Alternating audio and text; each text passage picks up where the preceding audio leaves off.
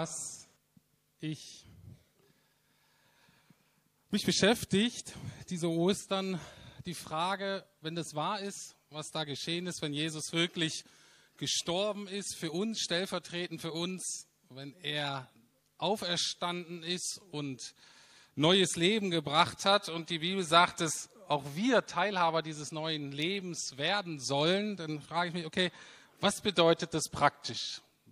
Und da geht es um die Frage der Veränderung. Ich hatte es am Freitag schon gesagt, die meisten wissen es, ich bin Psychologe und mache hier auch eben viel Seelsorge. Und von daher frage ich mich natürlich, wie verändern wir uns? Wie verändern sich Menschen? Was passiert da? Was muss da geschehen, dass es zu echter Veränderung kommt? Biblisch würde die Frage dann so lauten, wie verliert unser altes Leben, also das Leben, bevor wir Jesus kennengelernt haben, aber auch, wie verliert unsere Prägung, alles das, was wir mitbekommen haben von zu Hause, was wir uns selber angeeignet haben, die Konsequenzen unserer Entscheidung. Und wenn das nicht so gut ist, wenn das nicht ins neue Leben passt, wie verliert das alte Leben sozusagen seine Kraft und wie etabliert sich das Neue? Das ist so die Frage, die uns dieses Osterfest beschäftigen soll. Und vorgestern, Karfreitag, ging es eben darum, wie das Kreuz uns von unserem alten Leben befreit. Und das ist ein Zweischritt.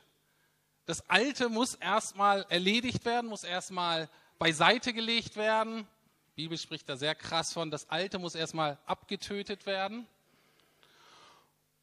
Und das haben wir uns an Karfreitag angeguckt, was das Kreuz da für eine entscheidende Rolle bei spielt. Und heute soll es darum gehen, wie das neue Leben, das Jesus durch seine Auferstehung erwirkt hat, in uns Gestalt gewinnen kann, beziehungsweise wie wir mit hineingenommen werden in dieses neue Leben. Weil die biblische Botschaft ist das, dass da was da ist, sozusagen, was wir nicht selber produzieren müssen, sondern es ist da von Gott und wir sollen sozusagen damit hineingenommen, hineingezogen werden. Und ich hatte am Karfreitag schon gesagt, dass das biblische Bild von Veränderung nicht das ist letztlich, dass wir sozusagen schrittweise uns bemühen und uns anstrengen, damit wir irgendwann mal bei Gott ankommen, sondern die Logik ist umgekehrt. Gott, wir sind bei Gott angekommen. Gott nimmt uns an. Deswegen wird von der Zeugung gesprochen wie beim Kind. Wir werden Kinder Gottes. Wir kriegen neues Leben. Aber wie das Leben dann aussieht, wie wir das ausgestaltet, das müssen wir dann in kleinen Schritten lernen. Ich möchte das an einem ganz praktischen Beispiel von einer bekannten Persönlichkeit, zumindest einigen von uns bekannten Persönlichkeit, deutlich machen. Am Karfreitag habe ich das illustriert an dem Film Plötzlich Prinzessin, den ich relativ häufig gesehen habe, äh, durch die Anregung meiner Töchter.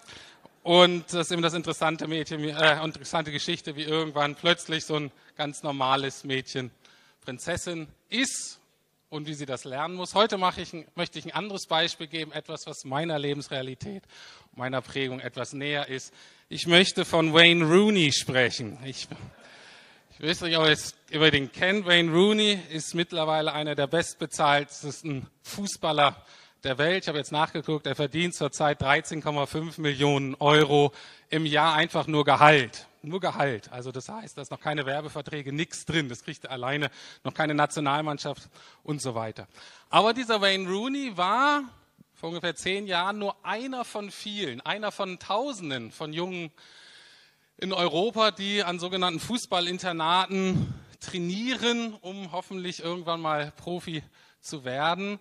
Er war einer von Millionen in Europa, die Fußball spielen, die eigentlich so aus sehr einfachen Verhältnissen kommen, aus der englischen Unterschicht. Und Wayne Rooney war mit Sicherheit jemand, dass wenn er nicht auf dem Fußballplatz war, habt ihr ihn wahrscheinlich nicht in der Schule getroffen, sondern wahrscheinlich eher beim Jugendrichter. Ähm, also er hatte eben auch eine gewisse Prägung mitgekommen aus seiner Schicht da in Liverpool, wo er herkommt. Und plötzlich bekommt er den Profivertrag. Plötzlich bekommt er das Angebot von einem der reichsten und besten Clubs der Welt, Manchester United. Und über Nacht hat er Ruhm und unendlich viel Geld. Und die ersten Jahre fiel er hauptsächlich wegen zweier Dinge auf. Einerseits, dass er unendlich gut Fußball spielen konnte. Und zweitens fiel er leider auch durch seine Skandale auf. Und eine Berichterstattung, die fand ich sehr bemerkenswert. Ich weiß gar nicht, ob das wirklich am gleichen Tag passiert ist, aber es muss entweder am gleichen Tag passiert sein oder unmittelbar aufeinander. Und zwar, weil er jetzt so viel Geld hatte, schickte er seine Freundin oder Verlobte mit seiner Kreditkarte los zum Shoppen. Und die hat dann irgendwie, die englische Zeitung hat das sehr ausführlich berichtet, ähm, die kaufte dann einfach sinnlos für 10.000 oder 20.000 Euro irgendwie Klamotten für sich. In der gleichen Zeit, wo sie shoppen gegangen ist, ist er mit seinen Kumpels, wie man das so macht, wenn man aus der Gegend kommt, mit der Prägung, ist er in Puff gegangen und hat seine ganzen Freunde ganze Nacht eingeladen zu Champagner und Frauen und natürlich alles bezahlt.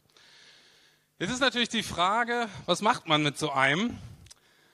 Und die Frage ist, ähm, der Trainer fand das nicht gut und der Trainer war nicht begeistert. Ist die Frage, wurde ihm der Vertrag gekündigt? Wurde er rausgeschmissen? Und ich denke, da ist eine sehr gute Parallele zu uns, wenn wir Christen werden. Nein, er ist nicht rausgeschmissen worden. Ihm ist nicht der Vertrag gekündigt worden. Was hat der Trainer verstanden? Der Trainer hat verstanden, das ist ein Unterschichtsjunge, absolut mittellos, und er hat keine Ahnung, was es bedeutet, Fußballprofi zu sein. Das heißt, er muss erst mal lernen, mit dem, was er jetzt da hat, umzugehen. Und das heißt, der Trainer wusste, dieser junge Mann musste ganz neu lernen, mit den sehr mächtigen Dingen des Lebens umzugehen. Mit Geld, mit Sex, mit Drogen und mit dem eigenen Körper wie Schlaf und Ernährung. Und das hat er nach und nach gelernt. Wenn es um Geld geht, musste er wahrscheinlich immer wieder vermittelt bekommen, gewöhn dich daran, du bist reich. Und du wirst reich bleiben. Du hast so viel Geld gerade, das kannst du nicht alles auf einmal ausgeben. Das macht dich fertig.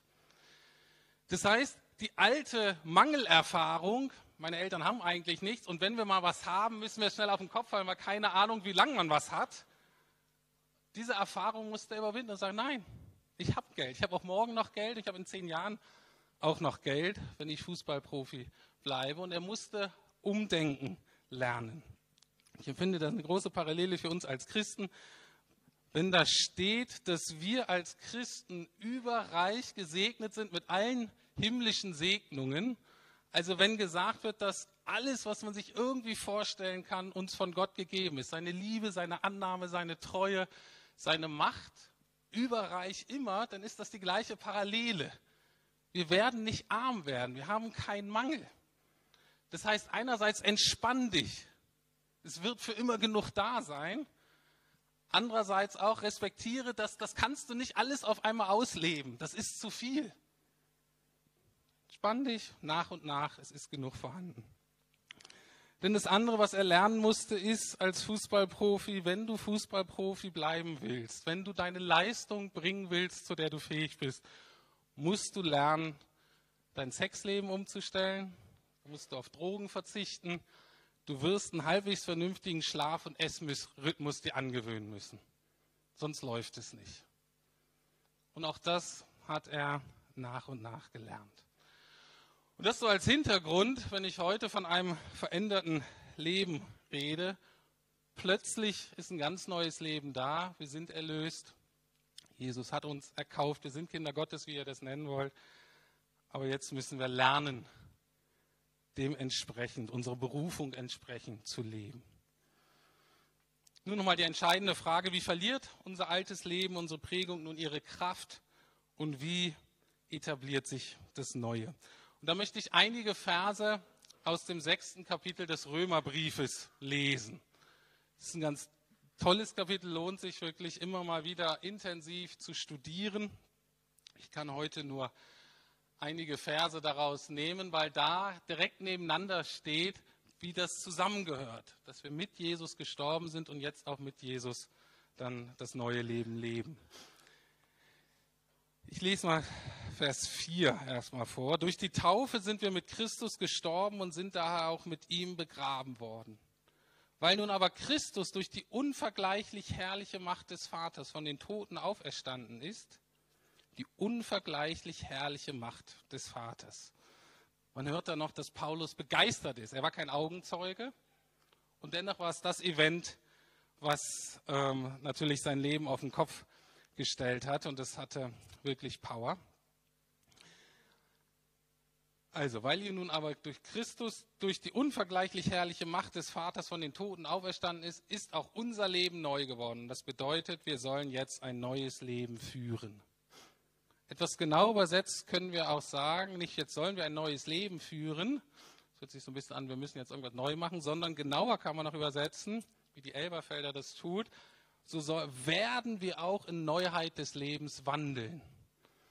Also wir werden das tun, wenn wir dazu berufen sind, wenn wir Kinder Gottes sind, wenn wir dieses Leben haben, werden wir in diesem neuen Leben wandeln. Und zwar, ich finde dieses Wort wandeln schön, ist ja ein bisschen alter Begriff, aber das zeigt für mich, dass ich da nicht irgendwas selbst produzieren muss, sondern es ist was, was da ist, in dem ich mich reinbewegen kann, in dem ich ähm, hin und her spazieren kann, in dem ich mich bewegen kann, in dem auch Freiheit ist, ähm, da Schritte zu tun, nach links und rechts und vor und zurück und dass dieses weite Leben da für mich da ist. Lies nochmal langsam ein paar weitere Verse aus dem Kapitel, dann die Verse 6 bis 8 und 11 und 14. Was wir verstehen müssen, ist dies.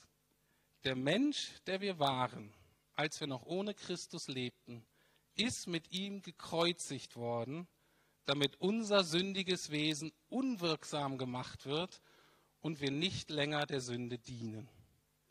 Denn wer gestorben ist, ist vom Herrschaftsanspruch der Sünde befreit.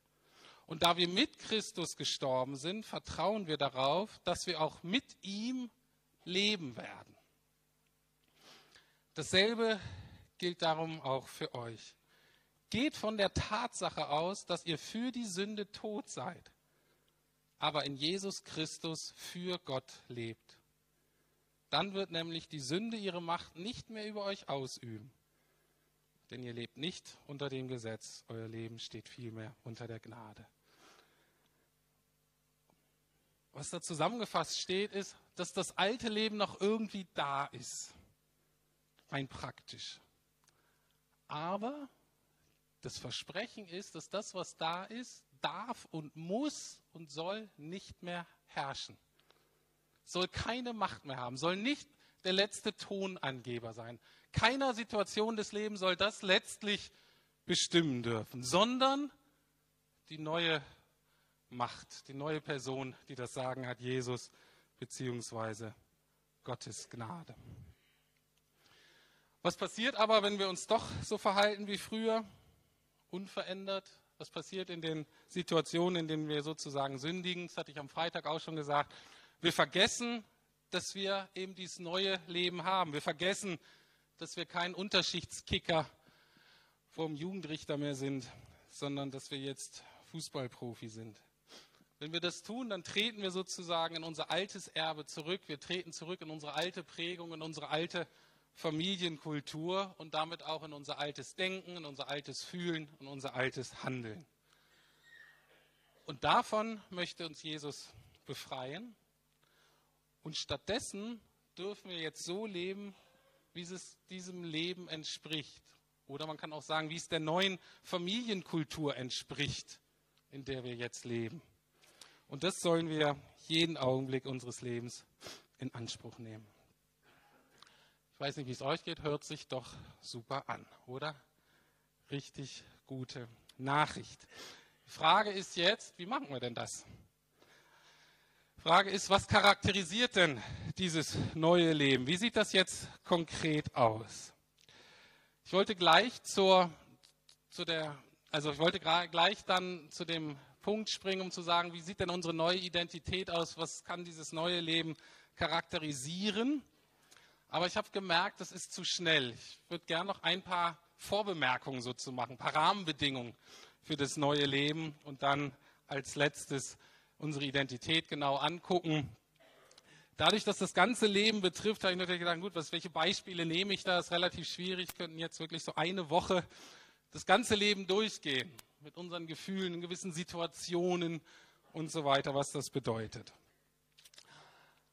Aber drei Dinge möchte ich heute Morgen weitergeben, was das neue Leben betrifft. Wir haben ein neues Leben und das bedeutet, wir haben ein neues Lebensgefühl, wir haben eine neue Zeiteinheit und wir haben eine neue Identität. Diese ersten beiden Punkte, das neue Lebensgefühl und die neue Zeiteinheit, sind sozusagen so ein paar Rahmenbedingungen, in denen wir das neue Leben angehen sollten. Und dann der dritte Punkt, die neue Identität, ist dann so der Kern des Ganzen. Gut, kommen wir mal zum ersten Punkt, neues Lebensgefühl. Das war so ein bisschen so eine behelfsmäßige Überschrift. Was meine ich damit? Manche wissen ja, dass wir in der Gemeinde seit ein paar Jahren immer mal wieder mit einer Frauen- und einer Männergruppe dieses Programm durchgehen. Das ist ein Seelsorgeprogramm oder ein Selbsthilfeprogramm und heißt Endlich Leben.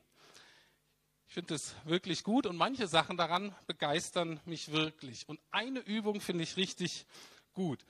Also Aufbau ist ungefähr so, in Schritt 3 sind zwölf Schritte, in Schritt 3 ist praktisch wie so eine klassische Übergabegebet oder so eine Bekehrung oder Bankrotterklärung. Es gibt Bereiche, ich schaffe es einfach nicht selber.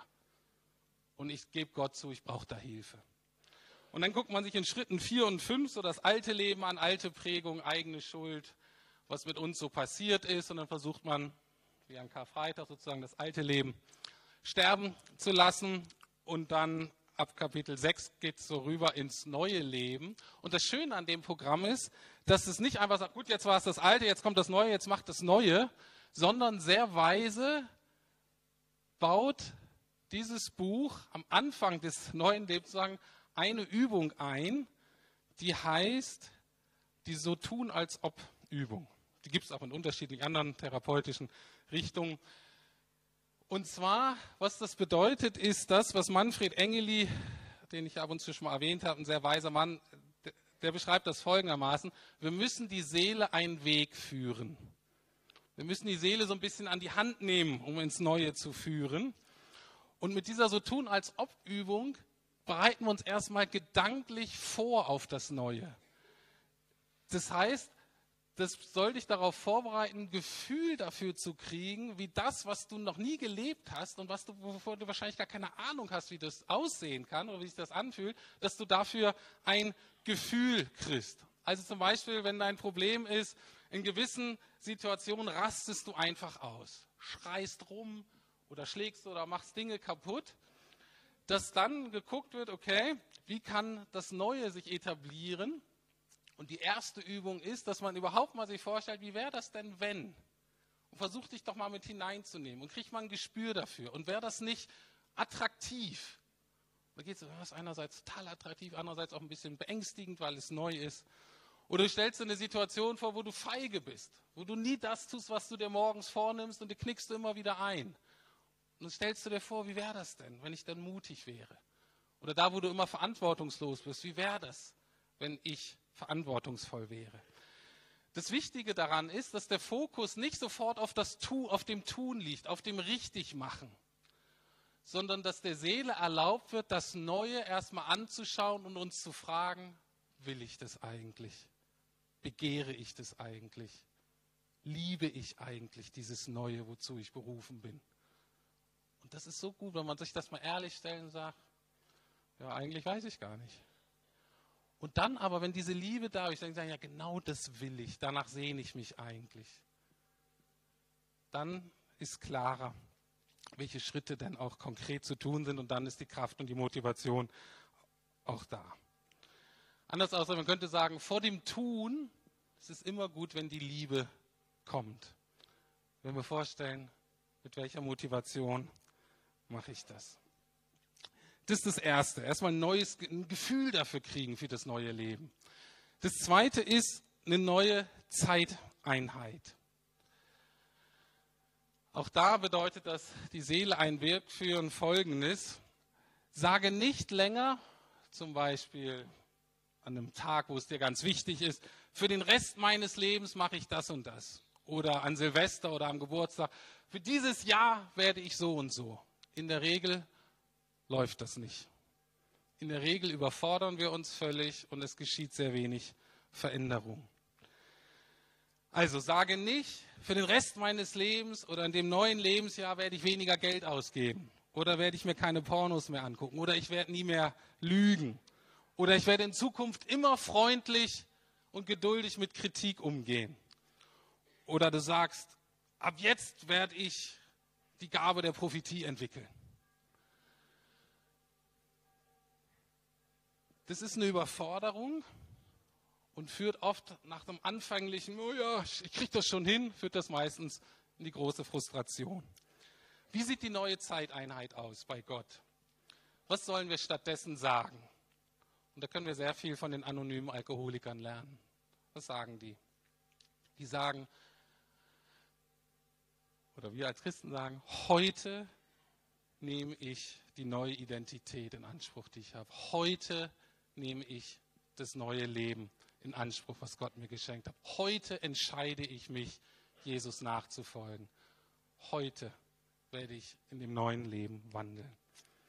Ganz entscheiden, heute werde ich verantwortungsvoll mit Geld umgehen. Heute werde ich Gott und mich, und wenn ich in einer Beziehung bin, meinen Partner oder Partnerin, mit meiner Sexualität ehren. Heute bleibe ich bei der Wahrheit. Und wenn der Tag dir zu lang ist, dann mach vielleicht, okay, heute Morgen bleibe ich bei der Wahrheit. Kriege ich mal ein Gefühl dafür, wie das ist und wie begeisternd das ist. Heute gehe ich konstruktiv mit Kritik um.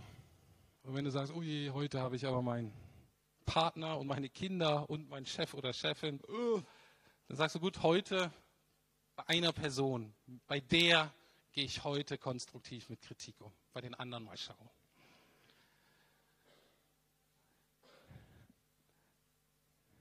Heute, wenn ich eine Entscheidung treffe, oder heute, wenn ich für jemanden bete, erwarte ich ganz konkret, dass Gott zu mir spricht. Und ich nehme heute in Anspruch die Wahrheit, dass ich einen redenden Gott in Beziehung mit einem redenden Gott in Beziehung stehe. Und nicht irgendwann entwickle ich mal, sondern heute in diesem Moment bei diesem Gebet erwarte ich, dass Gott spricht.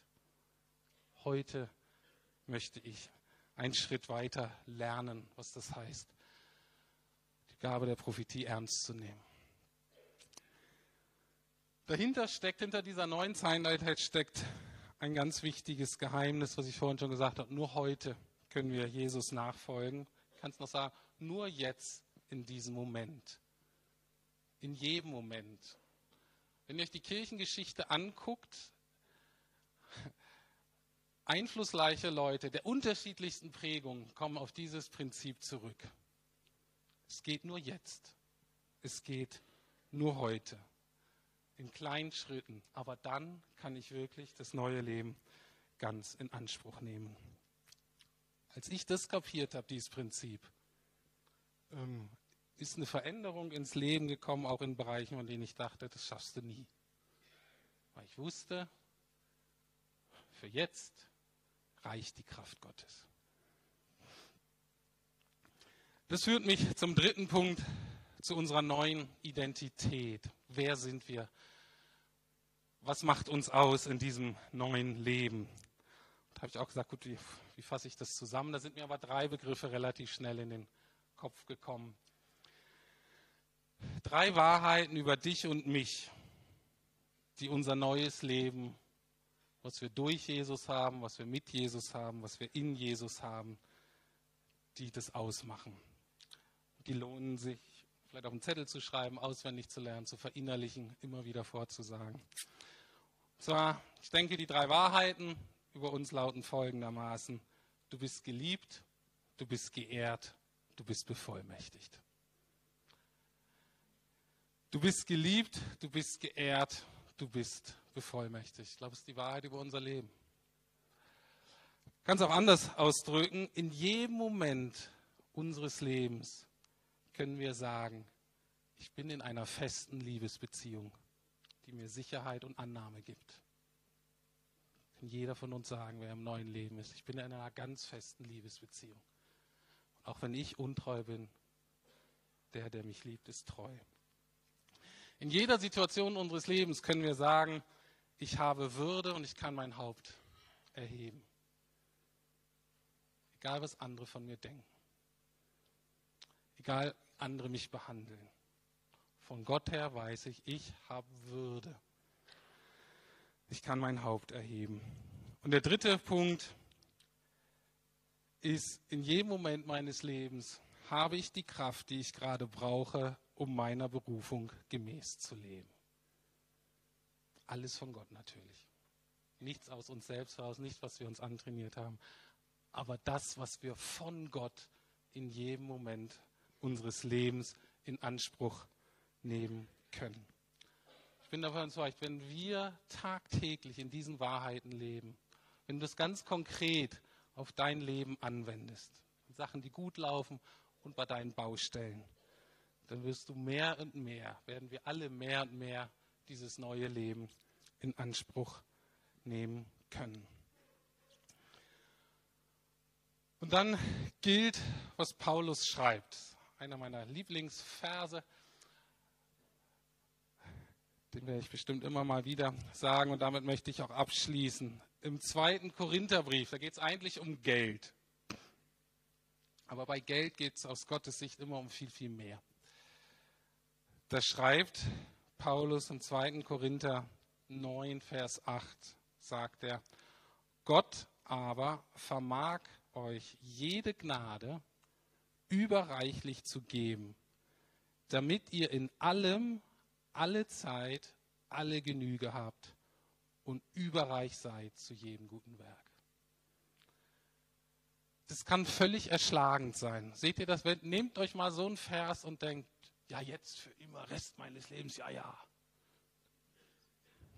Es ist wie jemand drückt uns 20 Millionen Euro in die Hand und sagt, jetzt gehen wir einkaufen. Wenn du es aber runterbrechst auf jeden Moment und nimmst diese Wahrheit für das, was gerade dran ist, in Anspruch, dann ist das genau die Beschreibung des neuen Lebens. Jede Gnade, überreich, nicht nur reich, nicht nur so ein bisschen, wie Henning vorhin auch gesagt hat, bei Gott keine knappe Sache, überreich, alle Zeit, immer, immer jetzt, immer heute, in allem kein Bereich ausgenommen. Kein Bereich zu belanglos oder zu schwierig oder zu sündig oder zu dunkel oder zu dumm oder wie auch immer. In allem. Damit wir dieses neue Leben wirklich in Anspruch nehmen oder wie Paulus hier sagt, damit wir überreich sind zu jedem guten Werk. Amen.